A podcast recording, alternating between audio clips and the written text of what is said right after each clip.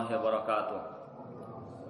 إن الحمد لله نحمده ونستعينه ونستغفره ونعوذ بالله من شرور أنفسنا ومن سيئات أعمالنا.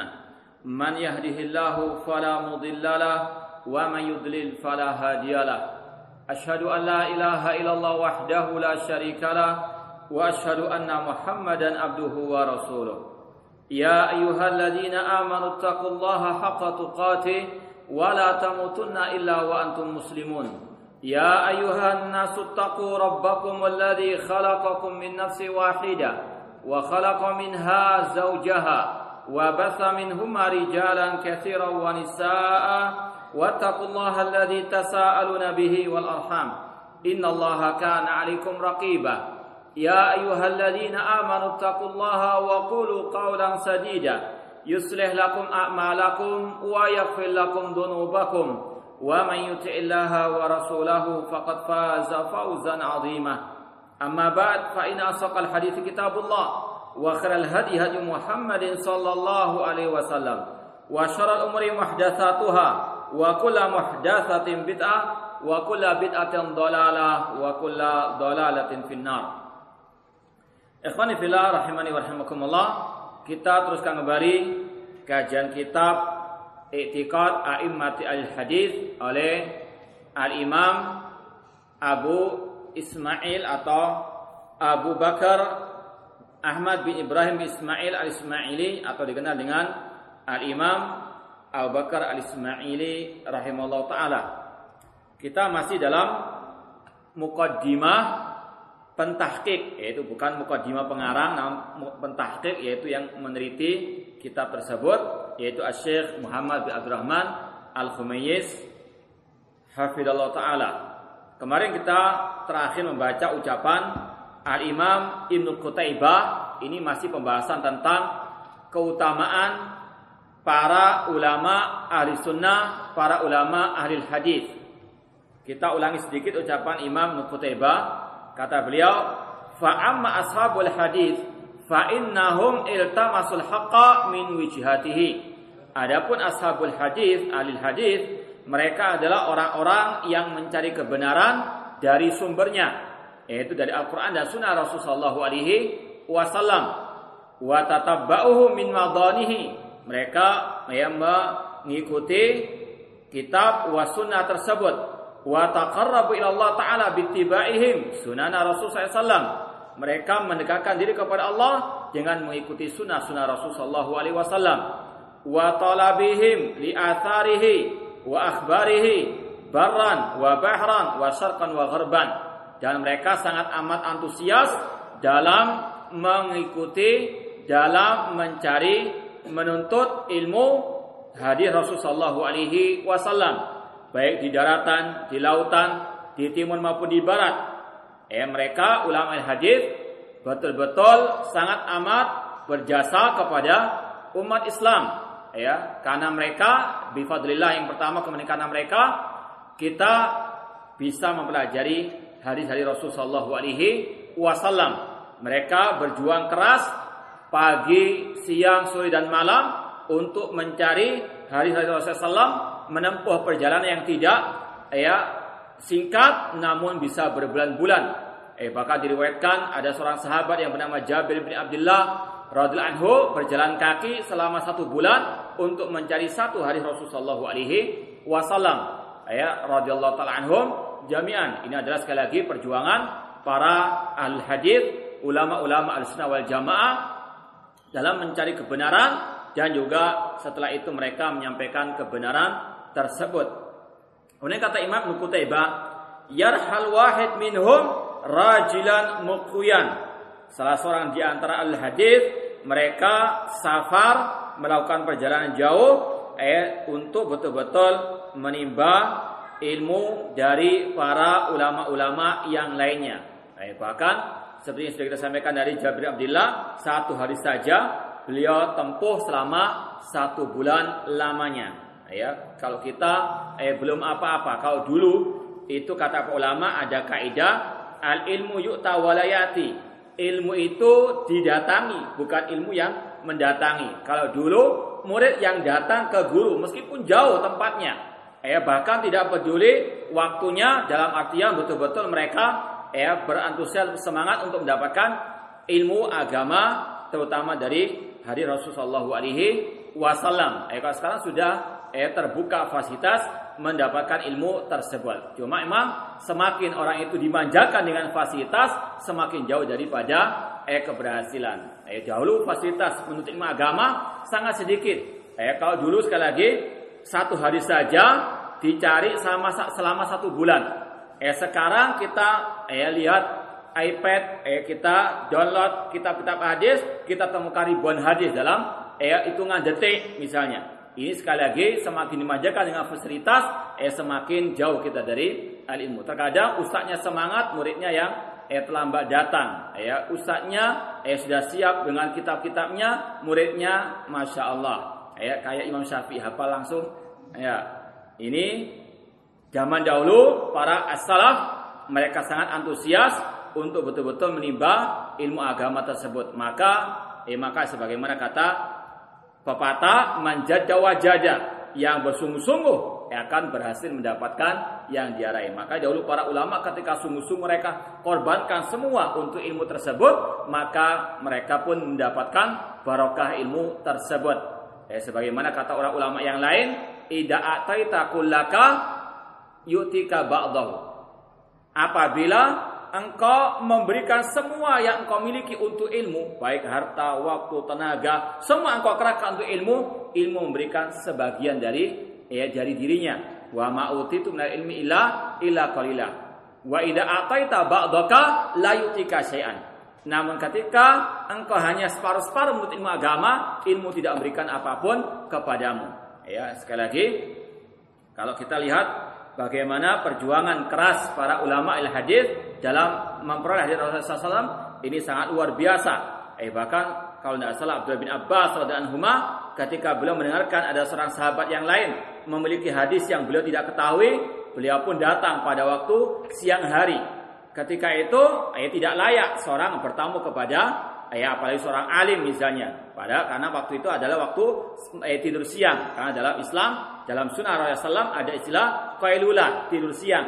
Ya ada sebagian mengatakan pada duhur. Ya, maka ketika itu Abbas sampai ke rumah seorang alim tersebut dari sahabat yang lain, ya, beliau tidak mau mengetuk pintu, tidak mau ya, merepotkan sang alim tersebut. Namun apa yang beliau perbuat? Apa kembali pulang? Tidak. Beliau tidur di emperan rumah tersebut. Ya, di belakang atau di depan pintu atau di samping pintu seorang alim tersebut. Ya, ketika seorang alim datang atau keluar untuk sholat asar, mendapatkan Abdul bin Abbas, ya sedang berada di samping pintu rumahnya. Ya, bagaimana kalau kita bayangkan waktu yang ya, sangat amat ya, panas menyengat pada waktu saat itu dan ya kalau kita perhatikan bagaimana di negara Arab panasnya kalau siang hari maka ini sekali lagi sungguh luar biasa perjuangan para salafus saleh dalam menimba ilmu dari yang lainnya. Yarhal wahid minhum rajilan muqwiyan. Eh salah seorang di antara mereka eh betul-betul berjuang keras mencari ilmu bahkan apa? Sampai safar keluar kota. Fi talabil khabaril wahid. Hanya untuk mencari satu hadis Rasulullah sallallahu alaihi wasallam. Awi sunnatil wahidah atau mencari salah sunnah Rasulullah SAW hatta yakhudaha minan naqilillaha musyafahatan. Ya agar bisa betul-betul menimba ilmu langsung dari sang guru tersebut musyafahatan lewat lisannya ya sang guru tersebut. Summa lam yazalu fit tangkir anil akhbar wal basilaha. Ya terus menerus mereka berjuang untuk mendapatkan hari-hari Rasulullah SAW hatta faimu sahihaha wasakimaha sampai mereka betul-betul tahu mana hadis yang sahih, mana hadis yang yang dhaif, yang ada cacatnya. Wa nasikhaha wa mansukhaha. Mana hadis yang menasakh, menghapus hadis-hadis yang yang lainnya yang memang tidak berlaku lagi. Wa arafu man wa arafu man khalafaha min al fuqaha ila ra'i. Dan mereka pun tahu siapa dari para fuqaha ya yang mereka menyelisih hadis tersebut dengan pendapat ataupun pemikirannya. Di sini perlu kita sampaikan para ulama fikih khususnya mengapa mereka banyak berselisih ini kita katakan Rasul SAW telah bersabda, "Ida dan hakim fa asaba falau ajran." Apabila seorang ahli istihad, para ulama beristihad, kemudian betul dapat dua pahala. Wa in akhta falau ajrun wahid. Jika salah mereka mendapatkan satu satu pahala. Eh kalau betul-betul ulama dan mereka beristihad, meskipun salah tetap dapat pahala karena mereka betul-betul mengerahkan semua daya upaya mereka untuk mendapatkan kebenaran tersebut. Namun memang manusia itu bertingkat-tingkat masalah apa? ilmunya. Di antaranya masalah al-hadis. Ya, makanya tidak dicela ulama ketika beristihad kemudian salah. Ada banyak udur. Di antaranya tidak sama di antara para ulama dalam mendapatkan hadis Rasulullah SAW. Ya. Ada sebagian yang mungkin kita bisa sampaikan ada yang mendapatkan 100 hadis, ada yang mendapatkan 200 hadis. Tentunya yang 100 hadis ini ketika mendapatkan suatu permasalahan, eh kemudian tidak ada dalam hadis tersebut beristihad dengan apa? Eh pendapat beliau. Namun yang mendapatkan hadis, eh mereka berfatwa dengan hadis tersebut. Ketika ada perbedaan, maka tetap kata ulama-ulama tersebut kembalikan kepada apa? Hadis Rasulullah alaihi wasallam. Imam Syafi'i misalnya mengatakan idza idza qala fa qali qala Rasul fadribu qala haid. Apabila ucapanku menyelisih ucapan Rasul, maka buang jauh ucapanku. Ini karena apa? Mereka tahu terkadang eh tidak semua hadis itu sampai kepada kepada mereka. Fanabahu ala dalik. Eh, mereka pun memperingatkan akan hal tersebut. Artinya buang jauh pendapat-pendapat yang menyelisihi sunnah Rasul Sallallahu Alaihi Wasallam. Hatta najamal haqqu ba'da an kana afian. Eh, sehingga kebenaran itu betul-betul nampak setelah tersembunyi. Wa basaqa ba'da an kana darisan dan betul-betul menonjol setelah eh, berada di ya tumpukan-tumpukan. Wastama'a ba'da an kana mutafarriqan. Sehingga bersatulah ya setelah adanya perpesahan atau perselisihan. Wan qadali sunan man kana anha mu'ridan ya dengan bifadlillah keutamaan dari Allah. Kemudian karena jasa para ulama il hadis tersebut maka orang-orang yang berpaling dari sunnah itu betul-betul tunduk kepada sunnah Rasul sallallahu alaihi wasallam. Wa tanabba 'alaiha man kana anha ghafilan Eh, dan orang yang lalai pun betul-betul kembali kepada hadis Rasulullah alaihi wasallam. Wa hukima bi qali Rasul sallallahu ba'da an kana yuhkam bi qali fulan wa fulan. Eh, di antara eh, jasa para ulama hadis tersebut, orang-orang yang dahulunya berpendapat dengan akalnya semata ketika mendapatkan hadis Rasulullah SAW, mereka pun berhukum dengan hukum Rasul Sallallahu Alaihi Wasallam. Sekali lagi ini adalah ya bifadlillah keutamaan dari Allah kemudian keutamaan dari para ah, ahli hadis para ulama ahli sunnah wal jamaah. Wa in kana fi khilafun ala rasul sallallahu alaihi wasallam. Eh kalau ada ucapan si fulan dan si alam dan itu menyelisih sabda Rasul SAW maka mereka pun yang mendapatkan eh, hidayah taufik dari Allah Subhanahu Wa Taala ketika mendengarkan hadis yang dibawakan oleh para ulama-ulama Islam tersebut mereka pun kembali kepada hadis Rasul Sallallahu Alaihi Wasallam. Ini sekali lagi ucapan Al Imam Ibnu Qutaibah rahimahullah yang menjelaskan kepada kita bagaimana jasa saya besar para ulama-ulama ahli al hadis. Eh, mereka adalah para al mujahidun Eh, makanya para ulama mengatakan al jihad ada dua. Yang pertama jihad bil ilmi wal bayan. Jihad dengan ilmu dan keterangan itu adalah tugasnya para al ulama nah ya dan para penuntut ilmu agama. Yang kedua al jihad bis sayfi wasinan. Jihad dengan pedang dan eh, senjata. Ini bagi puncak mujahidin yang turun di medan pertempuran dan kata para ulama di antara Imam Muqayyim rahimahullah jihad dengan ilmu lebih didahulukan daripada jihad dengan dengan pedang. Yang pertama, jihad dengan pedang tidak akan mungkin bisa terwujudkan yang dengan baik kecuali dengan al ilmu. Makanya teroris ya mereka jauh daripada pertengahan Allah, jauh dari sunnah Rasul karena mereka tidak melandasi jihad mereka dengan al ilmu, tidak dibawa bimbingan para al ulama. Eh, makanya sekali lagi al ilmu qabla al wal amal. Kata Imam Bukhari, ilmu sebelum kita berucap, sebelum kita beramal, sebelum ya, mengangkat senjata perlu belajar dahulu bagaimana jihad yang yang syar'i ya, sehingga tidak jatuh ke dalam jurang terorisme. Kemudian kata Imam Qayyim rahimahullah, jihad dengan ilmu para ulama yang memegang tongkat estafet para ambia mereka adalah para mujahidin yang lebih utama dari orang yang berjihad di medan pertempuran karena tidak semua orang eh, bisa meraih gelar ulama tersebut. Kalau sekadar terjun medan pertempuran, insya Allah orang jahil pun bisa. Namun bagaimana eh, di atas ilmu ini tidak eh, semua orang yang bisa mendapatkannya kecuali dengan taufik dan hidayah dari Allah Subhanahu wa taala.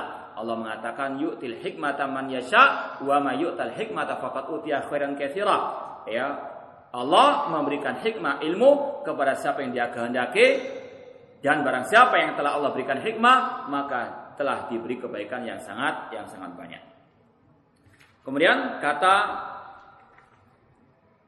Al-Imam Ibnu Qutaibah rahimahullah, "Fal haqqu fi ma i'taqadau al-hadis." Maka kebenaran itu adalah yang diyakini, yang dipegang erat oleh ulama alil hadis. Ya.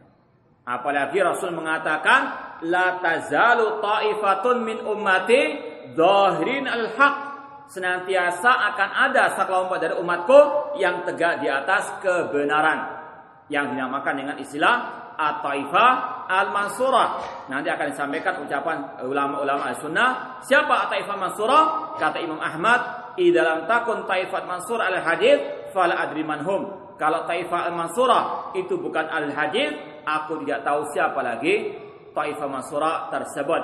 Maka dari sinilah Imam Qutaibah mengatakan kebenaran itu adalah yang dipegang erat oleh ulama-ulama ahli hadis wa inna mukhalafata aqaidihim dalalun wa hawa dan menyelisih akidah ulama il hadis itu kesesatan dan mengekor kepada hawa nafsu. Kenapa demikian? Li'tisamihim bi kitabillah azza wa jalla wa tamasukim bi sunnati Rasul sallallahu karena kalau orang itu menyelisih ulama il hadis, maka mereka menyelisihi Al-Quran dan Sunnah Rasul SAW. Karena ulama il hadis Tidaklah mereka berkeyakinan, tidaklah mereka beragama, tidaklah mereka beribadah kecuali dengan dasar al-hadis, dengan dasar Al-Qur'an dan Sunnah sallallahu alaihi wasallam. Maka yang menyelisih mereka itu otomatis menyelisih Al-Qur'an dan Sunnah Rasulullah sallallahu alaihi wasallam. Wa man kana ala dzalik faqad istadha'a bin nur wastaftaha bab rusdi wa haq min madanihi. Kata Imam Qutaibah rahimahullah, maka barang siapa yang di atas metode ahli hadis maka dia telah mendapatkan cahaya dan dia telah mendapatkan ayat petunjuk dan dia telah mendapatkan kebenaran dari sumbernya. Inilah sekali lagi mengapa kita mempelajari kitab akidah atau i'tiqad a'immati al-hadis karena ini adalah hak yang menyelisih al-haq itu pasti di atas kebatilan. Allah mengatakan, "Famadza ba'dal haqqi illa dhalal." dan tidaklah setelah kebenaran kecuali kesesatan.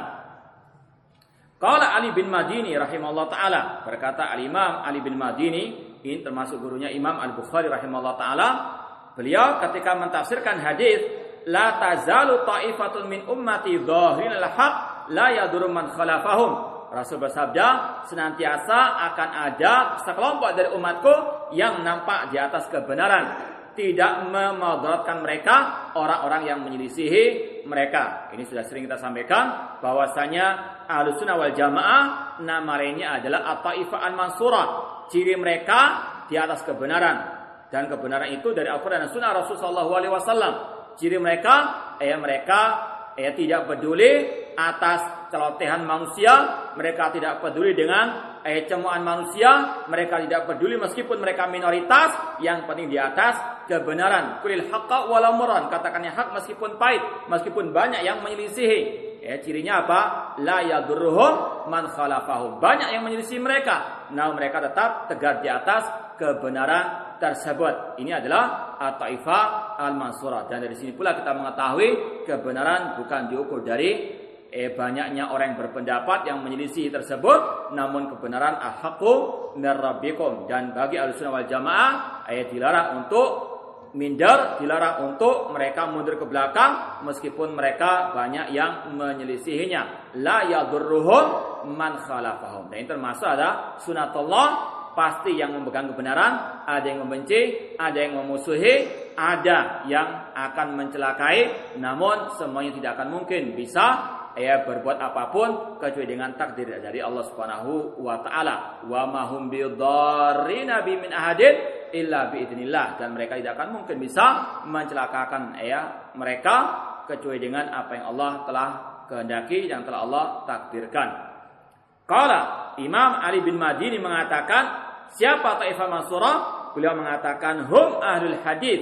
Mereka lah ahlul hadis waladina yata'ahaduna madzahib Rasul sallallahu yaitu mereka-mereka yang betul-betul berpegang teguh dengan metode hidupnya Rasul sallallahu alaihi wasallam. Ya, di sini dikatakan madhab Rasul dengan madhabnya Rasul. Ya, kalau antum ditanya apa madhab antum, antum katakan apa madhab saya, madhab ar Rasul sallallahu alaihi wasallam. Ya, kalau eh, madhab Syafi'i, madhab Maliki, madhab Hanafi, madhab Hambali, eh semuanya bisa salah bisa benar. Sebagaimana kata mereka sendiri kulun yukhad min qali wa itra ila rasul sallallahu alaihi wasallam. Kata Imam Malik setiap orang bisa diambil ucapannya bisa ditolak kecuali ar rasul sallallahu alaihi wasallam. Inilah madhab kita madhab ayat ar rasul sallallahu alaihi wasallam. Wa alil ilmi. Mereka al hadis adalah orang-orang yang membela ilmu. Mereka adalah orang yang betul-betul ya darah dan daging mereka bersatu dengan ilmu yaitu ilmu Al-Qur'an dan sunnah Rasul sallallahu alaihi wasallam. Wasila Ahmad an makna hadal hadis.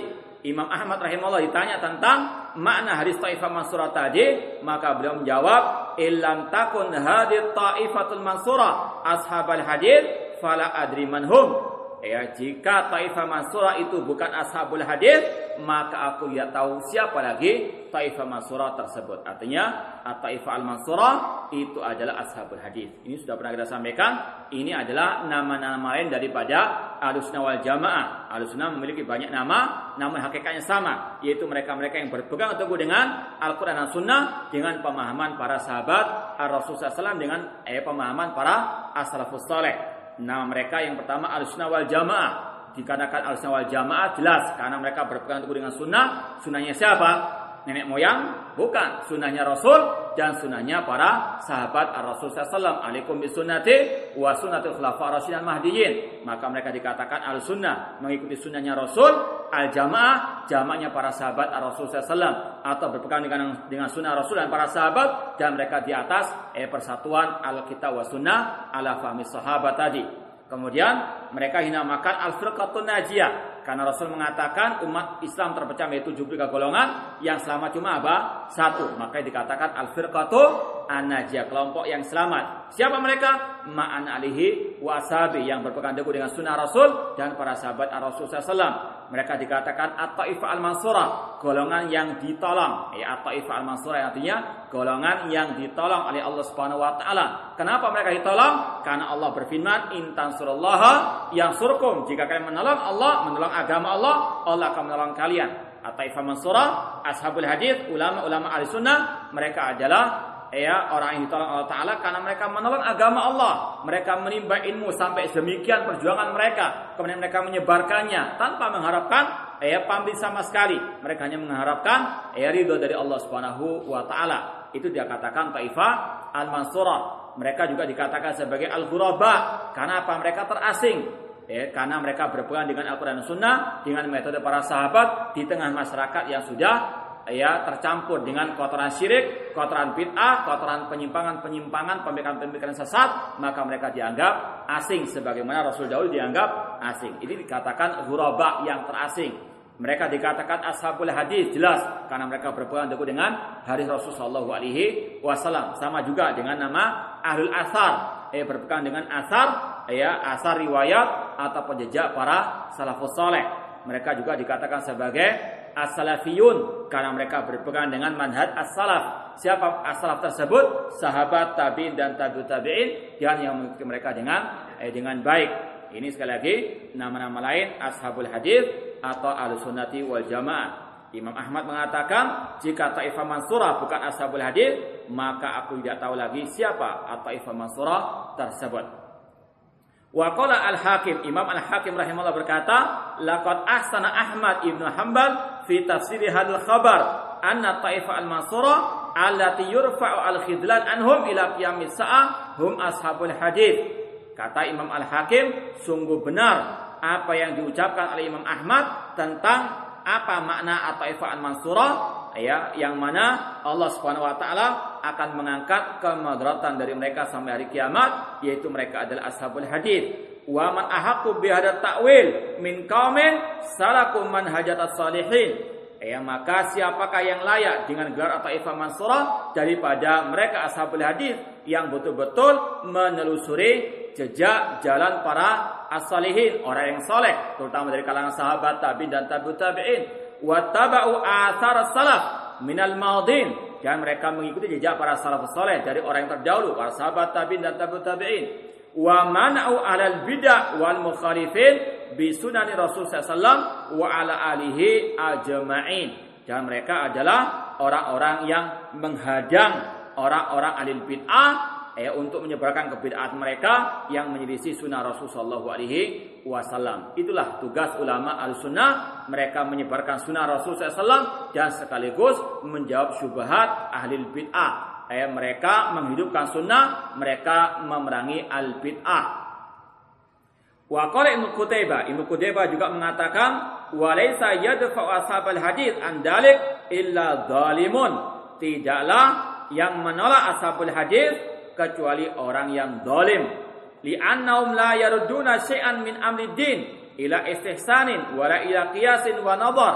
Ya tidaklah orang-orang itu menolak hadis Rasul SAW kecuali mereka ingin untuk mengandalkan, mengutamakan, mengedepankan akal pemikiran mereka. Wala ila kutubil falasifa al mutaqaddimin ashabul hadis mereka tidak berpegang dengan kitab-kitab kelompok filsafat. Eh sudah kita jelaskan, filsafat bukan dari Islam. Ya, ilmu filsafat dari orang-orang kufar. Makanya ulama al-sunnah dari dulu sampai sekarang sepakat untuk mencela, untuk menjauhkan umat dari ilmu ilmu filsafat. Ya sebagaimana Imam Syafi'i sendiri telah mengatakan hukmi fi alil kalam an yudrabu bil jaridi wan ni'al. Sanksi yang aku berikan kepada orang yang belajar ilmu kalam ilmu filsafat atau ilmu mantik untuk mereka dipukul dengan trompa dengan sandal. Wa itafu bi fil asyai wal qabair. Kemudian mereka dikeliling dikarak di desa-desa di kampung-kampung seraya diumumkan hada jaza man taraka kita sunnah wa akbala ala ilmil kalam dan diumumkan inilah balasan sanksi hukuman bagi yang belajar ilmu al-kalam dan dia meninggalkan Al-Qur'an dan Sunnah Rasul sallallahu alaihi wasallam. Makanya ashabul hadis mereka adalah suri teladan kita karena mereka jauh daripada ilmu al-falasif al-ilmu kalam atau ilmu filsafat atau ilmu mantik. Wala ila ashabil kalam al-mutaakhirin Ilmu kalam, ilmu filsafat ini sama maknanya yaitu menetapkan akidah tanpa dalil Al-Quran Sunnah namun dengan akal semata. Makanya ya beda eh sebagaimana perbedaan timur dan barat antara al-sunnah dengan kelompok filsafat. Kala Abu Muzahim al-Khaqani ada seorang ulama yang bernama Abu Muzahim al-Khaqani membawakan tiga atau dua bait eh, tiga bait syair tentang ashabul hadis. Beliau mengatakan ahlul hadis humun najun id amilu bihi idama ata an kulli mu'tamanin. Kata beliau ahlul hadis mereka adalah kelompok yang selamat. Mereka adalah al-firqatun najiyah. Karena mereka melaksanakan mengamalkan hadis tersebut. Ma'ata atau idama ata an kulli mu'tamani apabila hadis tersebut memang dibawakan oleh perawi yang terpercaya. Qad qila innam khairul ibad ala ma kana fihim ida anjau minal fitani.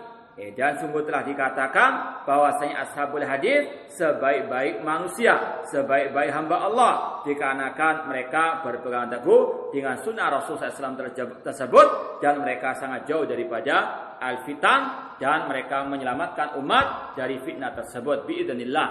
Man mata minhum kada hanat syahadatuhu fataba min mayyitin fil lahdi murtahani. Dan barang siapa yang dari mereka sahabat meninggal dunia, maka telah datang waktu persaksian kebaikannya dan itu adalah sebaik-baik yang meninggal dunia di dalam liang lahat. Wa qala Abu Ubaidah bin Ziyad al-Asbahani ada ulama lain yang bernama Abu Ubaidah bin Ziyad Al-Asbahani yang menyampaikan bagaimana keutamaan alul hadis dalam tiga bait puisinya juga. Dinun Nabi Muhammadin akhbaru ni'mal mati lil fata asaru. Agama Nabi Muhammad itu adalah qala Allah, qala Rasul. Itu adalah agama al-Islam. Kalau kita mau tahu Islam yang benar, yaitu pada Al-Quran, hadis Rasulullah SAW yang sahih dengan pemahaman para sahabat Rasulullah SAW. Ni'mal matiyatu lil fata asaru. Sebaik-baik yang dipegang atau al-mati artinya tunggangan, sebaik-baik tunggangan bagi seorang pemuda, seorang manusia adalah asar, yaitu riwayat jejak Rasul dan para sahabat Ar-Rasul sallallahu alaihi wasallam. Kemudian kata beliau, la tukhda'anna 'anil hadisi wa ahlihi. Jangan kalian apa? berpaling dari al-hadis dan dari ahli hadis. Eh pegang erat hadis dan dekatlah dengan ulama al-hadis. Farra'yu lailun wal haditsu naharun. Akal pikiran manusia itu ibaratnya seperti malam yang gelap gulita, sedangkan hadis seperti siang yang terang, terang benderang. Makanya dikatakan mata kita ini tidak akan mungkin bisa melihat ketika apa? dalam kegelapan, kecuali kalau dia apa? disinari. Demikian pula dengan akal kita. Akal kita ini tidak akan mungkin bisa ya menalar yang baik, bisa berpikir yang baik kecuali kalau ada sinar yang masuk ke dalamnya. Itulah Al-Quran dan Sunnah Rasulullah SAW. Makanya di barakah ini sungguh benar ya ucapan Imam Abu Ubaidah bin Ziyad Asbahani yang mengatakan akal pikiran manusia, pendapat manusia itu seperti malam yang gelap gulita. Sedangkan al-hadis, sedangkan Al-Quran dan Sunnah Rasulullah itu seperti cahaya, seperti siang yang yang terang benderang. Eh, maka yang memilih akal pikiran daripada hadis, maka dia telah memilih kegelapan, memilih kesesatan walarubbama ghalital fata sublal huda. Eh bisa jadi seseorang itu tergelincir dari jalan kebenaran dari jalan petunjuk. Wasyamsu bazighatun laha anwaru.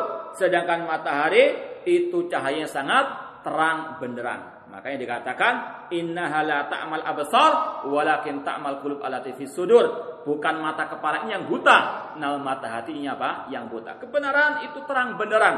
Rasul katakan dalam hadis beliau taraktu taraktukum alal mahajjatil bayda lailuha kanariha. Aku tinggalkan kalian di atas Islam yang putih bersih. Alal mahajjatil bayda lailuha kanahariha.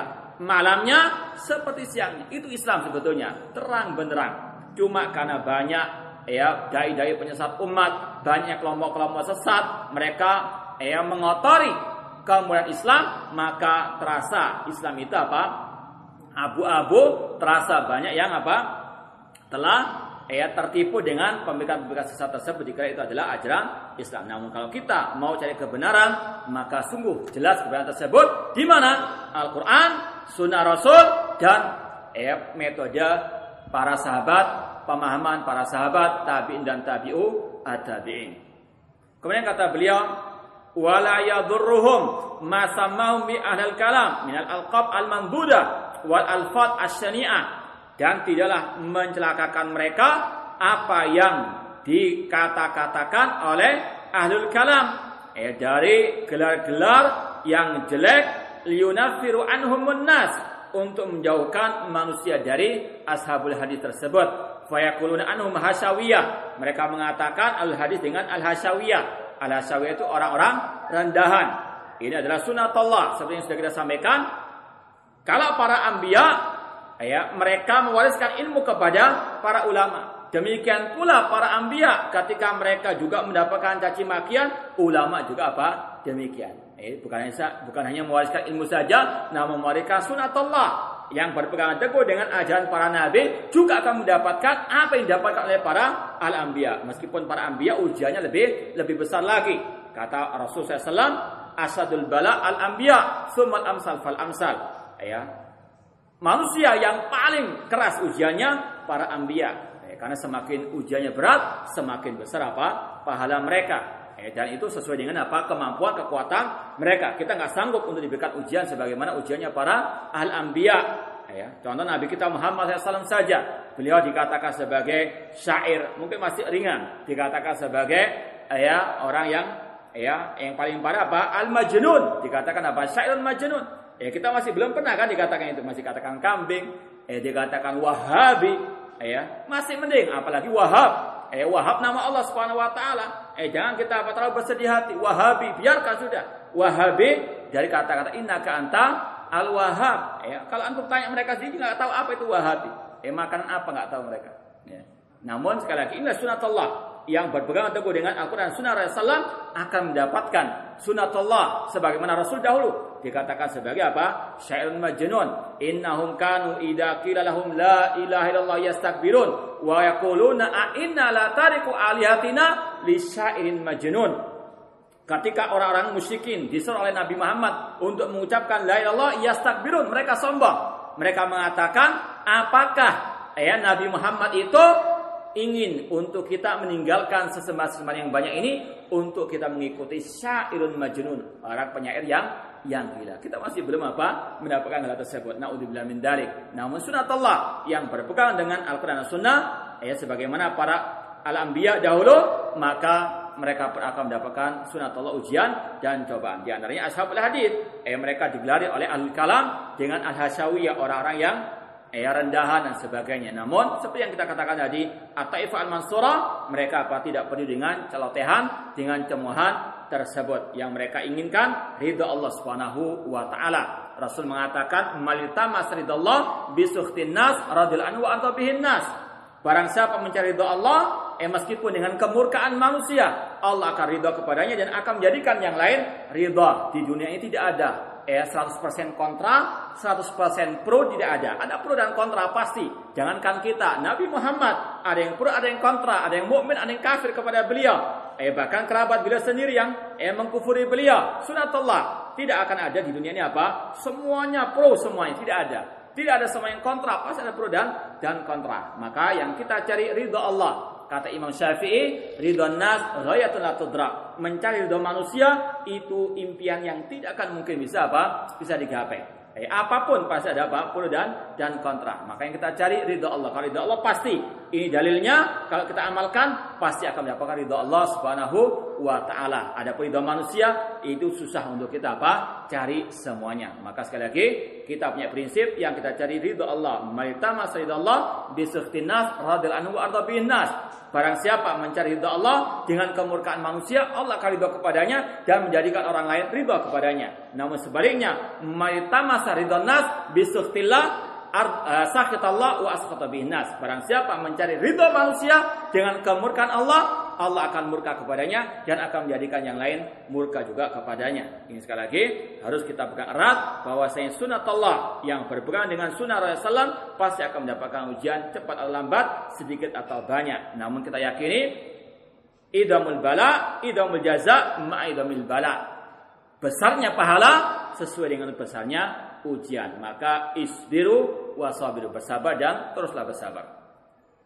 Kalau Ibnu Qutaibah, Ibnu Qutaibah mengatakan lahi wa hadi kulluha an bazun lam yati biha khabarun an Rasul sallallahu kama ata anhu fil qadariyah annahu majusu hadil ummah. Eh bahwasanya gelar-gelar tersebut itu tidak ada dari Rasul sallallahu ya.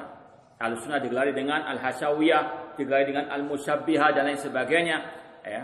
Kama ata anhu fil qadariyah. Rasul sallallahu itu mencela kelompok-kelompok sesat ya. Di antaranya kelompok Al-Qadariyah dengan mengatakan Al-Qadariyah adalah majusinya umat ini. Ya, Rasul tidak pernah mencela ashabul hadis, namun mencela yang menyelisihi hari Rasul SAW seperti kelompok Al-Qadariyah yang mereka menolak takdir Allah Subhanahu wa taala atau Rasul juga mencela kelompok teroris dengan mengatakan al-khawarij kilabu alinar. Kelompok khawarij, kelompok teroris, mereka adalah anjing-anjing api neraka. Hadisnya sahih.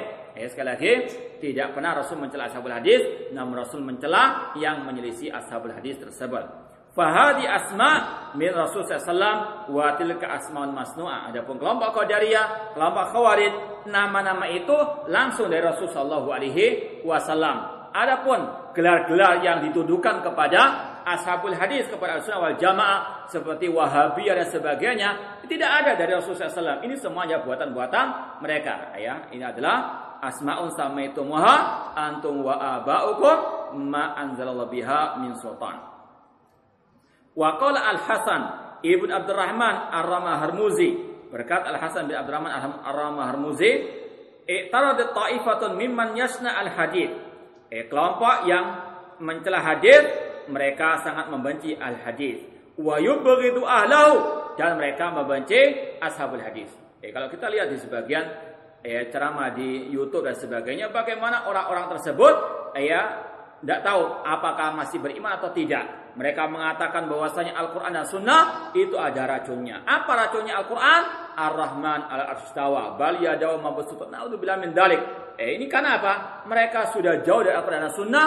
Mereka sudah pobi dengan Al-Quran dan Sunnah. Bahkan mereka sangat amat membenci Al-Quran dan Sunnah Rasulullah Alaihi Wasallam. Eh bahkan mereka mengatakan tinggalkan mereka-mereka yang mengatakan eh, firman Allah, sabda Rasul SAW, mereka mau mengembalikan kepada apa? Pemikiran-pemikiran mereka. Ini adalah pembodohan terhadap pembodohan terhadap umat agar umat apa?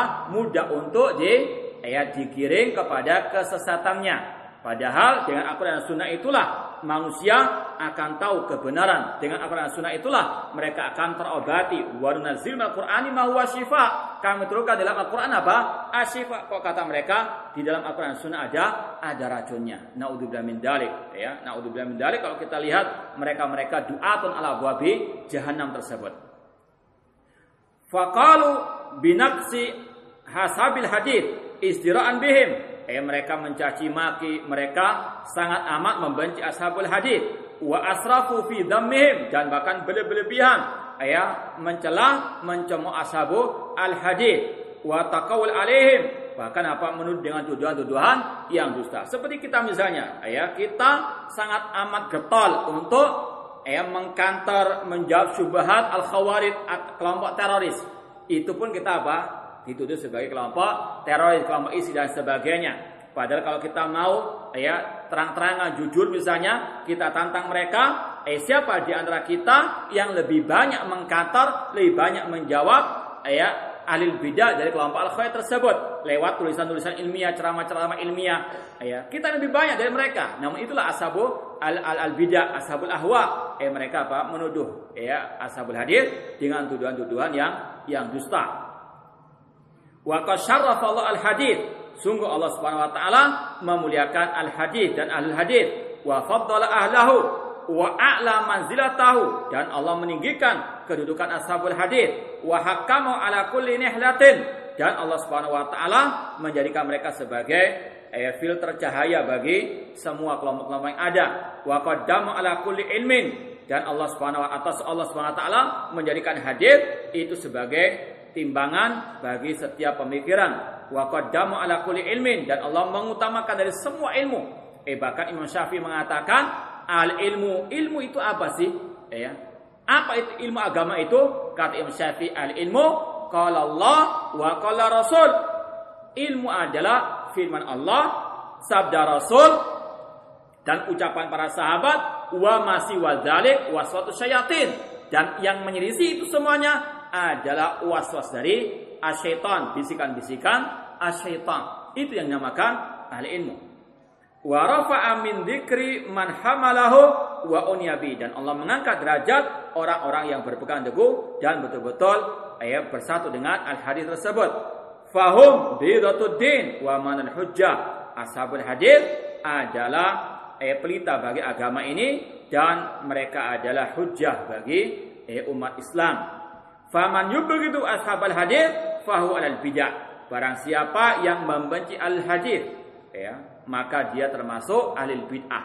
Makanya ulama-ulama zaman zaman dahulu eh seperti yang diucapkan oleh Imam As-Sabuni rahimahullah taala, ciri al al bidah mereka adalah yang membenci ulama-ulama al hadis.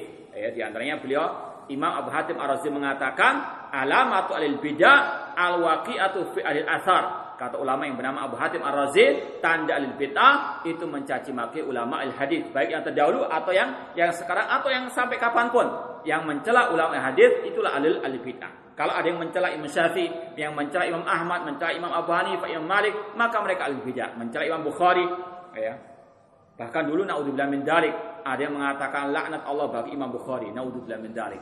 Ini adalah ciri khas alil alil bidah. Demikian pula yang sekarang. Barang siapa mencela Syekh bin Bas, yang mencela Syekh Al-Bani rahimahullah, yang mereka sekali lagi ulama ulama hadis yang hidup mereka ya untuk berjuang berkhidmat kepada al hadis. Contoh Imam Al Albani rahimahullah taala, eh hampir setengah abad usia beliau untuk berkhidmat kepada hadis Rasulullah SAW, meneliti hadis Rasulullah SAW sampai eh, beliau menulis menyusun kitab silsilah sahihah dhaifah yang semua itu untuk umat Islam. Namun ya banyak orang mencaci maki beliau. Maka itulah salah tanda alil bid'ah mencaci ulama-ulama alil al hadis. Kemudian kata beliau, "Faman yubghidu alal hadis fahu alal bid'ah." Barang siapa membenci al-hadis maka di atas bid'ah.